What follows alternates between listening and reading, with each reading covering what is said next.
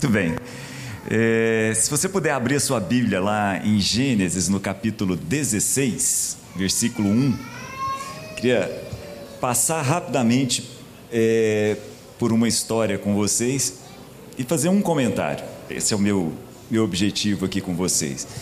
Eu vou, vou conversar com vocês assim, dentro do nosso, do nosso tempo aqui, através de algumas pessoas que provavelmente são pessoas conhecidas de vocês. Por exemplo, Abraão, imagino que seja conhecido de vocês, a esposa Sara, com quem Abraão teve um filho, Isaac. Agar, uma serva de Sara, com quem Abraão também teve um filho, Ismael. Enfim, uma história conhecida com personagens conhecidos.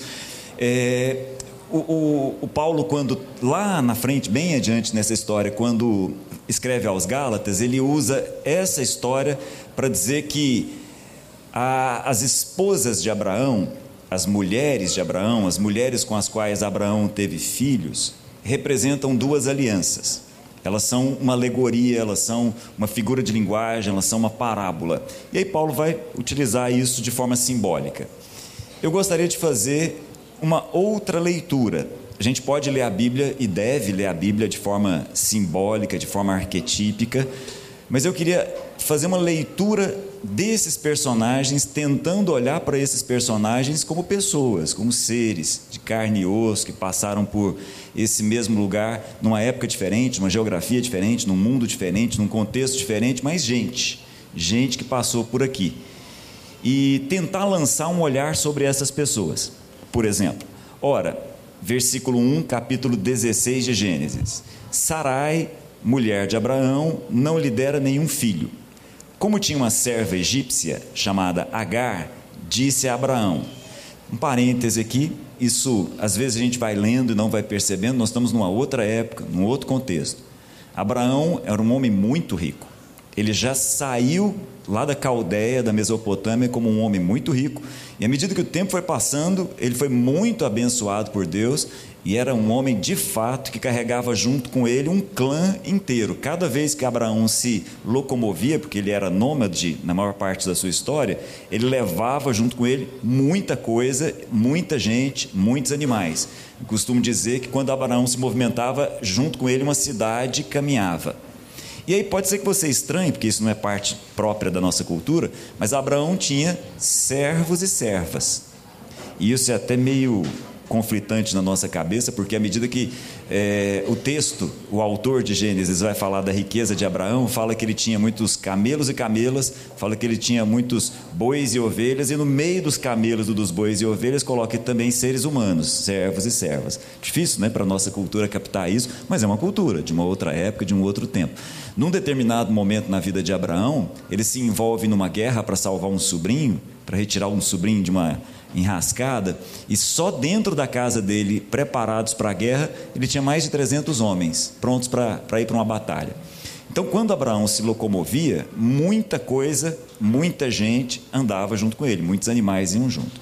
Mas o fato é que, sendo mesmo assim esse homem rico, esse homem marcado pela bênção de Deus, ele não tinha filhos e tinha recebido de Deus a mensagem de que a descendência dele abençoaria todas as famílias da terra. E aí a mulher dele vira para ele e fala assim: Eu tenho uma serva, eu tenho uma escrava. Possui essa mulher, tem relações com essa mulher e tem com ela filha, um filho. E Abraão aceita essa proposta. Abraão atendeu a proposta de Sarai. O nome dessa mulher é Agar.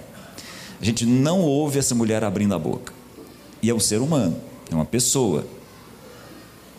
Ela respira, ela tem anseios, ela tem sonhos, ela planejou a vida dela. E aí a, a senhora dela diz para ela: deita com meu marido e tem filho. Ela aceita a proposta. E aí acontece uma coisa que vale muito chamar a atenção. O olhar dela para com a dona dela mudou. Ela passou a olhar para Sara de uma outra forma. Quando ela se percebeu grávida de Abraão, o olhar dela já não era mais o mesmo. Ela já não olhava para Sara como ela olhava antigamente. E Sara se sente tão incomodada com esse olhar que dá um jeito de fazer com que essa mulher seja ainda mais maltratada. E ela foge. grávida, vai para o meio do deserto. Então, olha, estou falando aqui com vocês de alguns personagens: Abraão, Sara, Agar. Daqui a pouco a gente vai falar de Ismael nessa história, daqui a pouco a gente vai lembrar de Isaac. Mas tem um personagem que aparece pela primeira vez na Bíblia numa conversa com essa mulher, Agar. E é daí que a gente ouve a voz dela pela primeira vez. Nesse capítulo 16, quando ela foge, ela vai para o deserto. Versículo 7 diz assim: O anjo do Senhor encontrou Agar perto de uma fonte no deserto, no caminho de Sur, e lhe perguntou. O anjo do Senhor, num ponto, numa determinada geografia, vai encontrar com ela. Ela não ouve uma voz, ela encontra uma pessoa. Eu vou repetir. Ela não está ouvindo alguém falar com ela. Ela se encontra com uma pessoa que vai falar com ela. Nós vamos encontrar a partir desse texto em toda a Bíblia essa expressão, o anjo do Senhor. Aqui eu preciso fazer uma observação técnica. O anjo do Senhor não pode ser visto, não é um anjo do Senhor, é o anjo do Senhor. Ele não pode ser visto aqui, ele não pode ser lido, como se nós pudéssemos olhar palavra por palavra. Eu estava dizendo na primeira reunião, não dá para você olhar para a palavra pé de moleque e pensar nas palavras separadas, porque senão você não vai chegar no que pé de moleque representa. O pé de moleque não é um pé de moleque. Vou repetir. O pé de moleque não é um pé de um moleque. O anjo do Senhor não é um anjo que o Senhor enviou. O anjo do Senhor é uma pessoa que aparece em todo o Antigo Testamento. E pela primeira vez, essa pessoa, esse personagem, aparece para Agar. E ele diz para essa mulher: Agar, serva de Sarai, ou seja, eu sei quem você é. Você está indo para onde? E ela responde: Estou fugindo de Sarai, minha senhora. Disse então o anjo do Senhor: Volte a sua senhora, sujeite-se a ela. E aí o anjo diz assim: Eu vou multiplicar a sua descendência. Essa é uma promessa que, em geral, é feita para os homens. Mas Deus não faz acepção de pessoas, somos nós é que fazemos. Deus não faz acepção de classes sociais, nós é que fazemos.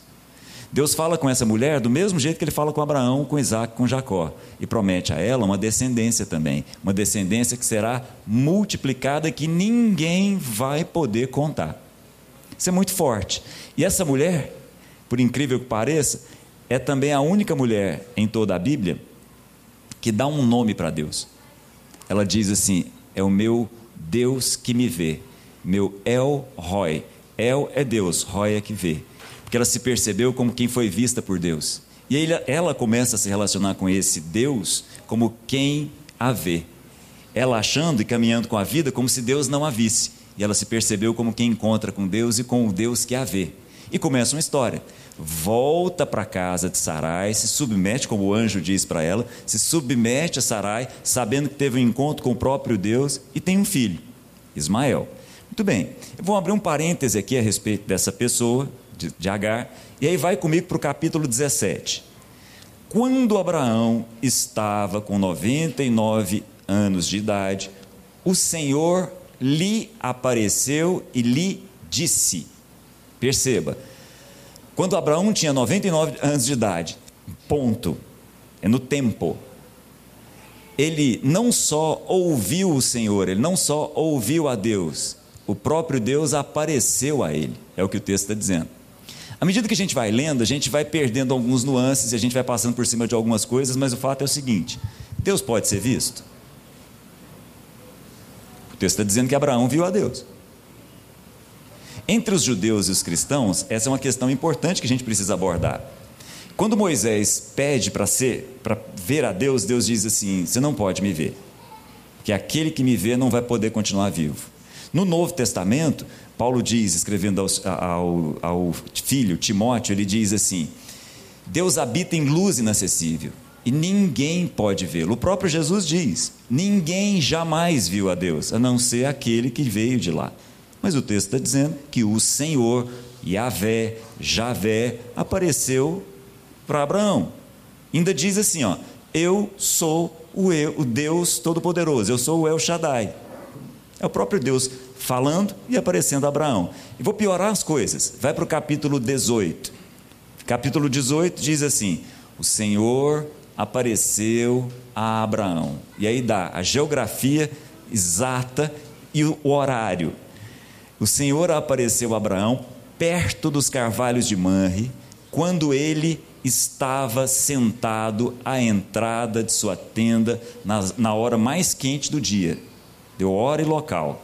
Abraão ergueu os olhos. E o que, que ele viu? Três homens. E ele se dirige a um deles e diz assim: Quando os viu, saiu da tenda, da sua tenda, correu ao encontro deles e se curvou ao chão e disse: Meu Senhor. Ele vê três, ele se curva diante de um só. Abraão já tinha visto essa pessoa. Abraão já tinha se encontrado com essa pessoa. Ele não tem dúvida de quem é. Quando ele levanta os olhos e vê três pessoas, ele corre até lá, dobra, fala: Meu Senhor, não passa adiante sem ter uma refeição junto com a gente. E Deus não resiste, nem tem a refeição junto com eles lá. Muito bem, o fato é o seguinte: o próprio Deus está ali nessa figura chamada de o anjo do Senhor, na verdade é uma pessoa que está ali, e começa a conversar com Abraão e diz: Abraão, é o seguinte, nessa época, no ano que vem, eu vou te visitar, e Sarai, sua mulher, vai ter um filho. Nessa época. E mais, vou te contar mais algumas coisas, porque eu não posso deixar de me revelar a você e revelar os meus planos a você. Eu estou aqui para ver se o que eu ouvi a respeito de Sodoma e Gomorra é verdade. E começa uma conversa com ele, com Abraão. Muito bem, essa pessoa, ele está vendo, ele está ouvindo, literalmente. Muito bem, quem é essa pessoa?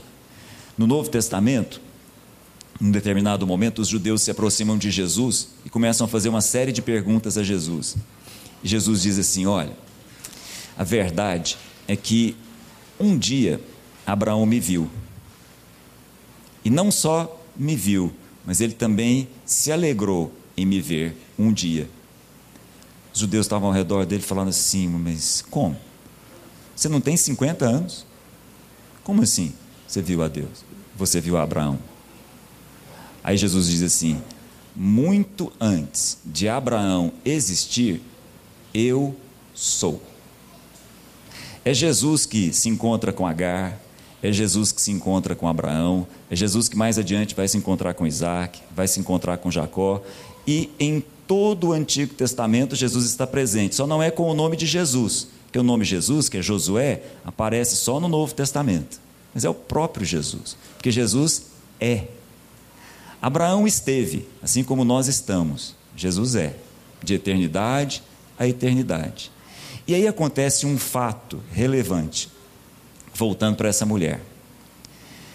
Quando o filho de Sara nasce, Sara procura Abraão e diz assim: seguinte, dá um jeito nessa mulher e nesse menino. Abraão fica muito, muito perturbado com essa fala de Sara. Mas aí Deus de novo fala com ele fala: pode ficar tranquilo, sem problema. Caminha com Isaac, eu vou caminhar com Ismael. Pode caminhar com Isaac, vou abençoar vocês.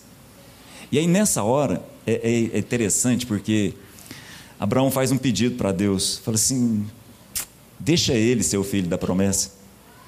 Deus diz assim: eu tenho um plano para ele, mas eu tenho um outro plano para Isaac. Mas eu vou abençoar, ele também vai ser pai de doze príncipes. Mas eu vou abençoar a vida dele, preocupa não. Estou ouvindo a sua oração e estou prestando atenção na vida dele. Mas pode despedir, pode despedir, pode soltar a mão de Agar e de Ismael. E isso acontece. E aí, se você olhar junto comigo, lá na frente, lá no capítulo 21, assim que Isaac nasce, versículo, é, capítulo 21, versículo 14. Na manhã seguinte, Abraão pegou alguns pães, uma vasilha de couro cheia d'água, entregou-as a Agar tendo-os colocado nos ombros dela, despediu-a com o menino. Ela se pôs a caminho e ficou vagando pelo deserto. Imagina essa cena. Agar, então, essa mulher que já tinha aprendido que Deus havia, já tinha conhecido o Deus que vê, agora se encontra sozinha, vagando pelo deserto, com o filho Ismael ali por volta dos seus 17 anos, quem sabe um pouco mais, quem sabe um pouco menos, porque Isaac já tinha sido desmamado. Ela está lá, vagando. Num determinado momento, segundo o texto, a distância de uma flechada, ela se afasta do filho, porque ela não queria ver o filho morrer, já que a água tinha acabado. E aí, de novo, essa figura, o anjo do Senhor, aparece para ela. Versículo 17: Deus ouviu o choro do menino. O anjo de Deus desceu, o anjo de Deus do céu chamou Agar e lhe disse: O que aflige, Agar? Não tenha medo. Deus ouviu o menino chorar lá onde você o deixou. Levante o menino, tome-o pela mão, porque dele farei um grande povo.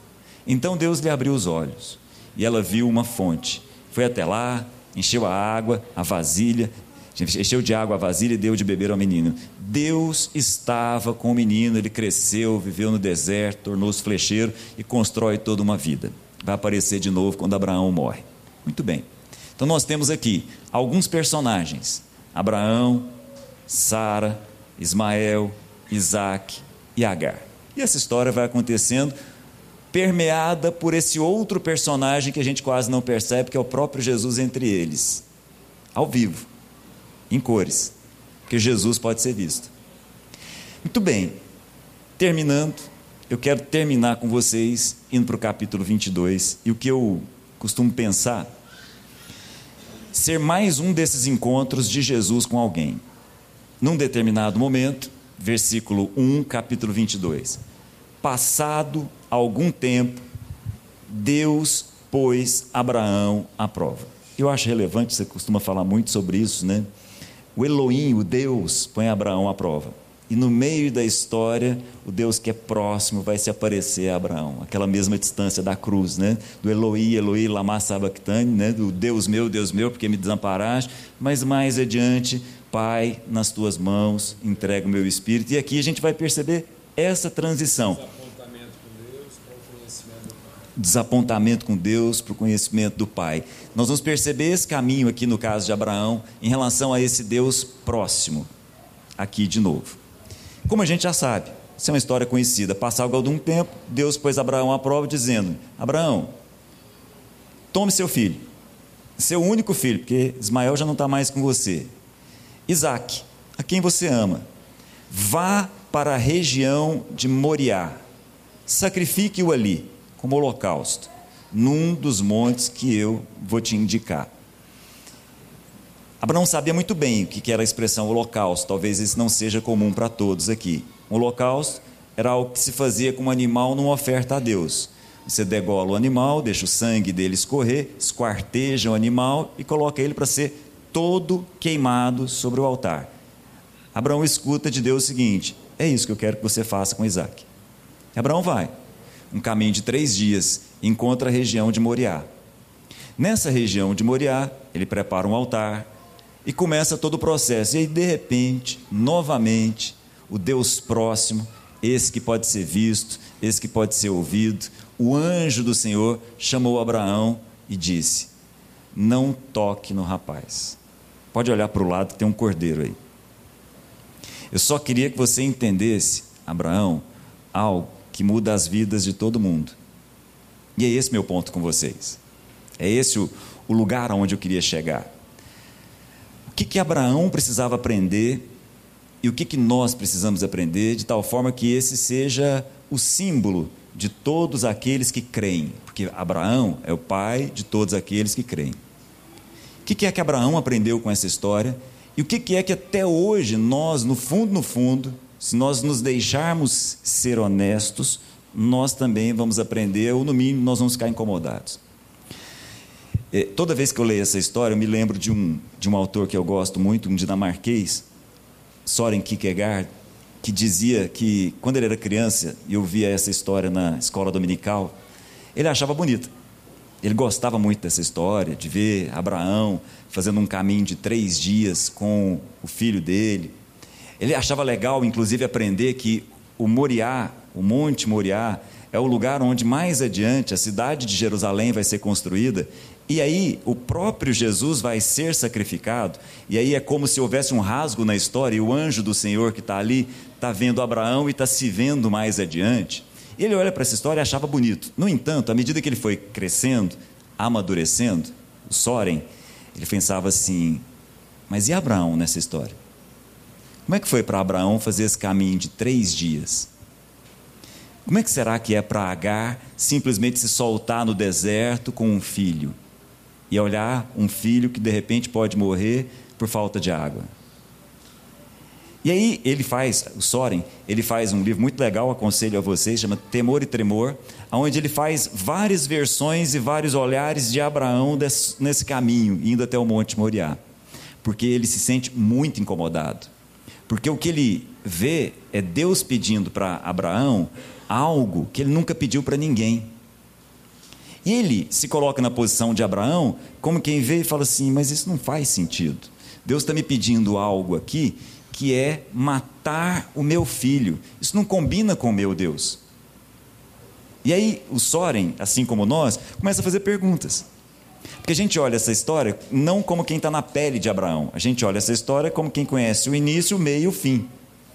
Mas tenta se colocar na pele de Abraão e fazer esse caminho de três dias, chegar no pé do monte, virar para os servos e falar assim: pode ficar aqui, eu vou subir com o menino, nós vamos adorar e depois vamos voltar. Adorar não é cantar uma música, adorar é oferecer sacrifício. Nós vamos subir até o monte, vamos adorar e vamos voltar. A verdade é que essa história, quando lida, quando vista, quando ouvida de maneira bem sincera, deve nos incomodar. E deve chamar a nossa atenção, porque quando a gente olha para essa história, e tem algumas dúvidas, no fundo, no fundo, a gente tem uma única dúvida que a gente precisa resolver. Que é, na verdade, a dúvida que tem a ver com todos os desafios que a gente, à medida que nós vamos amadurecendo, tem que enfrentar. Que tem um ponto só. O quanto nós cremos que Deus é quem Ele diz que é. Porque o que nós sabemos a respeito de Deus é que Ele é amor. Concordo? Se nós cremos que Deus é amor, nós não teríamos dúvida se nós estivéssemos vivendo essa história na pele de Abraão. E esse é o grande salto na vida de Abraão. É por isso que Abraão é o pai de todos aqueles que creem. Se nós somos aqueles que também são filhos de Abraão e aprenderam a crer, nós cremos em quê? Nós cremos que Deus é amor. Se Deus é amor, todas as coisas ao nosso redor não podem ter essa dúvida, embora a gente não vá saber de muita coisa. Aliás, Abraão não estava entendendo absolutamente nada, mas ele confiava que Deus era bom, porque o amor é bom. E todos os planos que Deus tinha para a vida dele só poderiam ser planos de paz e prosperidade, assim como para nós. No fundo, no fundo, as dúvidas que estão na nossa cabeça têm a ver com o quanto nós cremos que Deus é amor. Porque se Deus é amor, qualquer coisa que nós estejamos vivendo não podem ser coisas que no final da história vão ser diferentes de algo bom. Amém?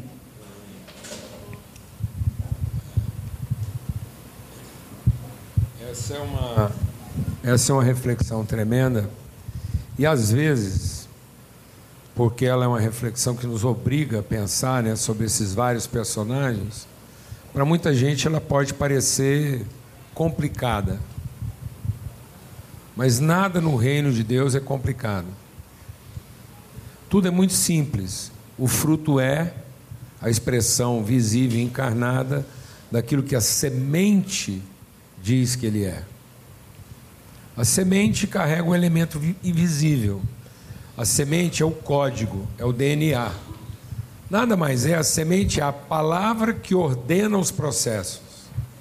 E uma vez que a semente está lá plantada, ela vai ordenar processos que vão produzir a expressão exata daquilo que a semente é, ainda que de forma invisível. Então, o fruto é a expressão visível, mas também encarnada. Então você não apenas vê o fruto, você comunga o fruto. Você pode ter parte naquilo que o fruto é e se tornar aquilo que o fruto é na medida que ele faz parte de você. E aí você também carrega a mesma semente. Então, isso é simples. Tudo que você semear, é isso que você vai colher. Então, tudo na vida é fruto da semente que foi plantada.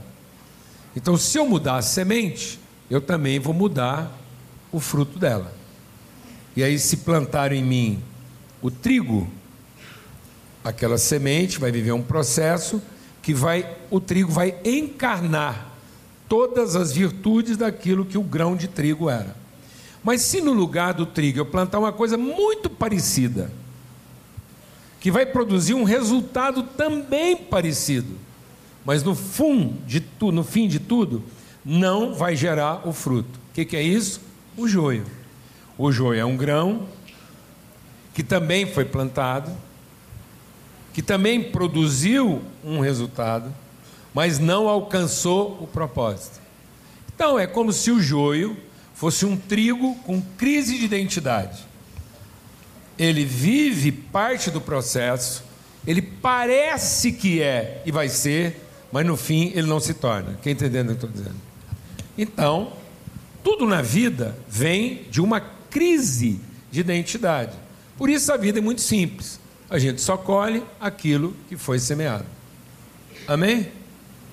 Agora, o conceito é simples, o princípio não tem jeito de ser mais simples. Mas o processo é complexo, mas não é complicado. E aí muitas pessoas, porque não querem viver a complexidade do processo, complicam. Porque aceitam no coração uma outra semente. E foi exatamente o que aconteceu com Abraão, Sara e Agar. Quando Deus deu para eles um princípio, aquele princípio implicava um processo. Mas o processo para eles era praticamente impossível, porque o Abraão era impotente, velho e a Sara era estéril. Então aí nós vamos criando mecanismos de substituição para facilitar o processo. E quando a gente tenta facilitar o processo em cima daquilo que a gente controla, então a gente pega aquilo que a gente controla para não ter que estar submisso àquilo que a gente não controla. Porque quando você planta uma semente, qual é a primeira coisa que você perdeu? O controle. Porque agora é a semente que vai ditar a sua vida. É a semente que vai determinar seus prazos, é a semente que vai determinar a sua rotina. É simples assim, mas é complexo. Porque agora tem o sol, a chuva, pode ficar seco, pode ser que demore mais um pouco que você está esperando. Então agora você está submisso ao processo que a semente lhe impõe. Mas você diz: não, muito complicado. Não, nada complicado, é muito simples, só é o que? Complexo. Aí a gente vai lá e simplifica e planta a nossa própria semente, ou a semente que alguém oferece. E aí, a gente deixa um processo complexo, mas eficaz, o que é simples, e adota uma metodologia e um procedimento complicado e infrutífero. Amém? Mas Deus é Deus de fidelidade. Por isso é importante, quando o Cláudio está nos chamando aqui, o Espírito Santo está usando a vida dele, para entender as pessoas envolvidas no processo. Porque quando Deus estabelece, deixa Deus ministrar o nosso coração. Quando Deus disse assim, porque lá em Gênesis, aqui em Gênesis, que foi o texto lido aqui, em Gênesis, Deus revela o processo da formação do homem. O processo da formação do homem inclui três partes. A primeira parte essencial do processo é a semente, a vontade de Deus. Um dia Deus disse: façamos. Então é a vontade de Deus. E aí, o que Deus disse que faria, ele já criou. Então o que Deus disse que faria já está criado. Por isso que o Abraão podia ver Jesus, porque já estava criado. Amém? Então, o processo está garantido, porque eu já tenho o princípio e o fim. Eu sei onde é que ele começa e como é que ele termina. Por isso que é simples. Agora, o que é complexo? é que Deus está formando aquilo que ele disse que, que, que faria e aquilo que ele já criou. Então, no tempo próprio, o Jesus que o Abraão viu lá, já criado, foi concebido no ventre de Maria para ser o quê? Formado. E aí veio toda a complexidade no processo de formação daquilo que Deus disse que faria e que já foi criado. Amém, amado? Por isso que o Abraão, quando num determinado momento que ele viu a Deus, ele viu quantas pessoas? Três. Então, essas três pessoas são as expressões de pessoalidade da mesma identidade. Então, a identidade de Deus pode ser revelada e conhecida em três pessoas: o Pai, o Filho e o Espírito Santo. E o que que essas três pessoas, o Pai, o Filho e o Espírito Santo, representam no processo daquilo que Deus disse que faria e tendo já criado, ele está agora formando. É a semente, que é o amor, então é a vontade. Então, a nossa humanidade, a nossa natureza humana foi formada a partir do quê? Quem é a origem? Quem é o pai? Quem é a pessoa que gera e concebe? De onde veio o sêmen que vai formar esse tipo de pessoa? O amor do pai. De que substância encarnada, como é que essa semente vai se revelar de maneira plena? Qual é o fruto acabado disso? O filho. Então, o filho é a revelação. Então, é como se Deus tivesse mostrando para Abraão o fruto com a semente dentro. Então, ele podia ver isso. Mas ele ainda não podia o quê? Ter comunhão. Ele podia ouvir, mas ele não podia tocar. Ele não podia ferir. Ele não podia provar. Então, Deus que disse que faria, criou. Já pode ser visto. Mas agora, para formar, essa pessoa só é formada na comunhão do Espírito. Então, o que forma a pessoa é a comunhão. Então, Cristo veio ser formado na comunhão, por isso que ele teve que deixar a presença se esvaziar de todos os seus direitos de divindade para ter comunhão conosco, ser achado em figura humana. E sendo achado em figura humana, ser humilhado, ser ferido. Agora essa pessoa está sendo formada. Mas quando a gente não entende a origem, a natureza e o propósito da pessoa, a gente cria personagens. Então, na verdade, do mesmo jeito que a pessoa de Deus habita em nós, amém? Então eu sou formado. Três expressões de pessoalidade da mesma identidade. Então eu carrego na minha formação o amor do Pai, a graça do Filho e a comunhão do Espírito. Mas quando eu me rebelo contra isso, quando por conta da minha ansiedade, então o que que brotou no coração? O que que brotou no coração da Sara? Ansiedade. O que que brotou no coração do Abraão? Medo, insegurança. E aí, quando a gente ouve a promessa, mas não se submete aos processos de Deus na formação da pessoa, a gente se apropria daquilo que é o nosso visível, daquilo que a gente controla. E a gente descaracteriza a pessoa na relação. E aí nós criamos personagens como a escrava. Na verdade, a escrava Agar não está fora de Sara. O Ismael não está fora de Abraão. Essas são as personagens que nós mal criamos e que vão ser mal formadas a partir da nossa crise de identidade, porque a gente não quer se submeter aos processos de Deus para formar bem aquilo que ele já criou bem, conforme que, que ele disse que faria. Então Deus já fez e já criou. Agora ele está formando. Então você é uma pessoa bem criada, mas você está mal criado e acaba formando pessoas mal formadas porque você deixou a ansiedade tomar conta do seu coração e você trocou o serviço, sua capacidade, seu poder, seu controle para criar personagens que vão ficar no lugar das pessoalidades que poderiam revelar Deus. Então, o nosso filho, ele já foi bem criado, mas ele pode deixar de ser a pessoa bem criada para se tornar a personagem mal criada.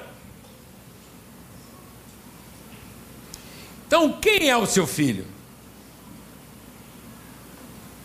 A pessoa bem criada e que por isso agora vai ser bem formada?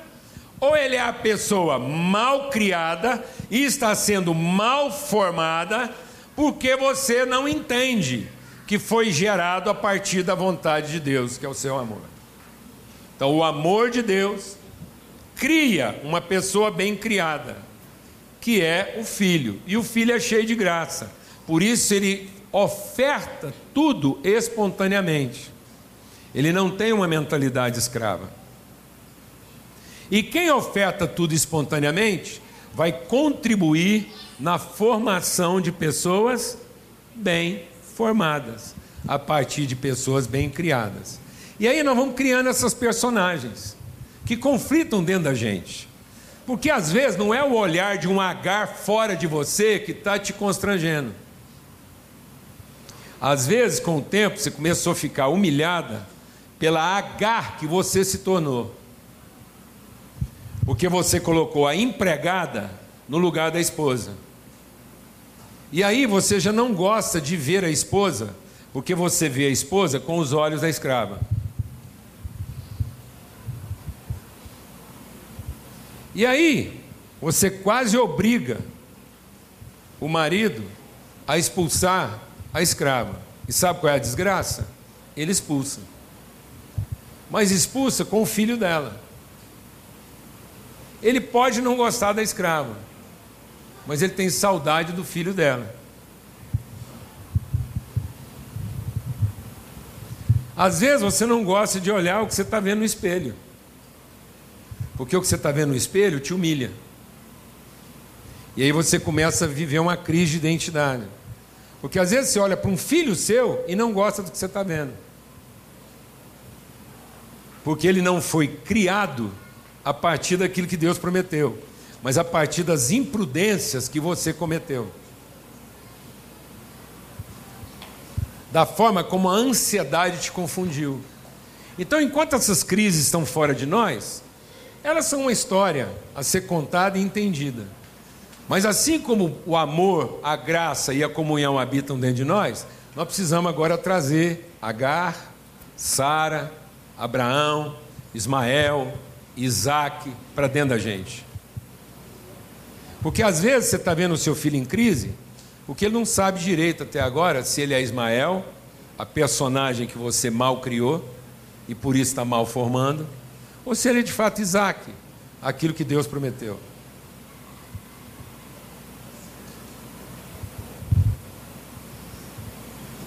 Amém, amados?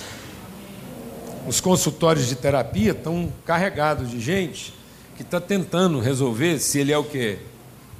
O Ismael que foi expulso? Ou o Isaac que está quase sendo mal significado? Porque às vezes você está tentando salvar aquilo que Deus prometeu, quando Ele na verdade te pede para você sacrificar isso. Agora, sabe qual é a esperança? É que Deus continua ouvindo o choro do menino. E por amor dos nossos filhos, Deus vai colocar ordem nessa bagunça. Amém? E sabe onde é que essa ordem vai se estabelecer para que as pessoas sejam bem formadas? Na comunhão. Então agora Jesus está nos chamando à comunhão. E sabe o que, que acontece na comunhão? Ele diz o seguinte: pessoas só serão bem formadas se a gente tiver a disposição de sacrificar o que a gente gosta em favor de quem a gente não gosta. E não sacrificar quem a gente não gosta e que nos humilha para salvar aquilo que a gente gosta e que nos faz sentir bem. Então Deus falou para Abraão: então agora você sacrifica o filho que você gosta, e assim a gente vai salvar o filho que você expulsou, mas que você pariu. Amém? Para que todos sejam bem formados. Porque, ainda que seja o nosso erro, o nosso acerto, Deus está tratando todo mundo segundo aquilo que foi bem criado, porque Ele disse que faria isso. Por isso, a mesma promessa que vale para Isaac, vale para Ismael, ainda que Ismael tenha sido um mal criado, porque Deus é fiel. E aonde a gente vai ver isso acontecer? Porque Ele prepara uma mesa na presença dos meus inimigos. É na comunhão que a pessoa bem criada que nós somos, porque Deus disse que faria isso, vai ser agora bem formada. Mas se não for na comunhão, nós vamos continuar sendo gente mal formada, porque nós somos mal. Quem aqui já falou para um menino seu assim, para uma filha? Para de ser mal criado, menino. Quando você está falando que seu menino é mal criado, você está falando que o problema dele é quem? Você, porque ele é mal criado. Só que ele não precisa continuar sendo mal formado. Só porque foi mal criado. Amém? Porque Deus disse que faria dele uma imagem de quem ele é. E aí nós temos que reconciliar isso dentro de nós. Nós temos que eliminar a figura da pessoa escrava. Porque é a figura da pessoa escrava que fica parindo filhos mal criados e por isso mal formados. Mas para eliminar a figura da pessoa escrava, nós temos que sacrificar o direito daquilo que Deus nos deu. Porque enquanto a gente pegar o que Deus nos deu e tiver isso como direito, nós estamos alimentando a figura da pessoa escrava. Por isso, Jesus elimina a figura da pessoa escrava quando ele pega o seu pão na presença dos seus inimigos e diz: Esse é o meu corpo, que é oferecido em favor de vocês. Façam isso, para que a memória de vocês seja iluminada a respeito de quem vocês são a partir do amor de Deus. Glória a Deus, amados. Eu estava num retiro de casais, nós já estamos concluindo. Eu já compartilhei isso várias vezes em retiro de casais, mas hoje, dada essa situação aqui da Agar, da Sara, do Ismael, do Isaac, essa, essa confusão de personagens, e essa confusão de personagens que nós criamos é por conta de uma crise de identidade. Mas se a nossa identidade for curada, nós vamos ter expressões de pessoalidade da mesma identidade. Amém? E aí eu falei assim lá no retiro, falei, gente, é o seguinte, se vocês quiserem ver a Lana aborrecida, ferida, magoada, eu dou para qualquer um aqui nesse encontro. Se alguém quiser ver a Lana magoada, eu dou para vocês três dias. Depois eu dou para o Satanás em pessoa, não é um capeta qualquer, não. O Satanás em pessoa Três horas. Depois vocês me dão 30 segundos.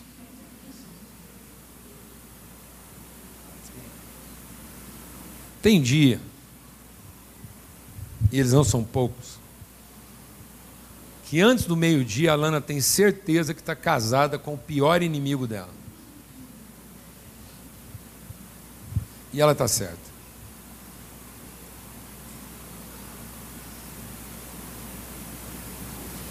E aí nós temos que sacrificar tudo aquilo que a gente acha que tem direito em favor da comunhão, para a gente continuar sendo pessoa bem formada. Porque afinal de contas nós fomos bem criados. Porque Deus disse que faria isso. Amém, amados? Então não tenha dúvida. Se não houver esse sacrifício do direito de comer primeiro, de satisfazer primeiro, de atender primeiro a minha necessidade em favor da relação, nós não vamos ser pessoas bem formadas. Apesar de termos sido bem criados. Porque Deus disse que faria isso. E aí nós vamos continuar sendo personagens mal criadas da nossa própria invenção, em vez de sermos expressões bem formadas daquilo que é a vontade de Deus. Amém? Então.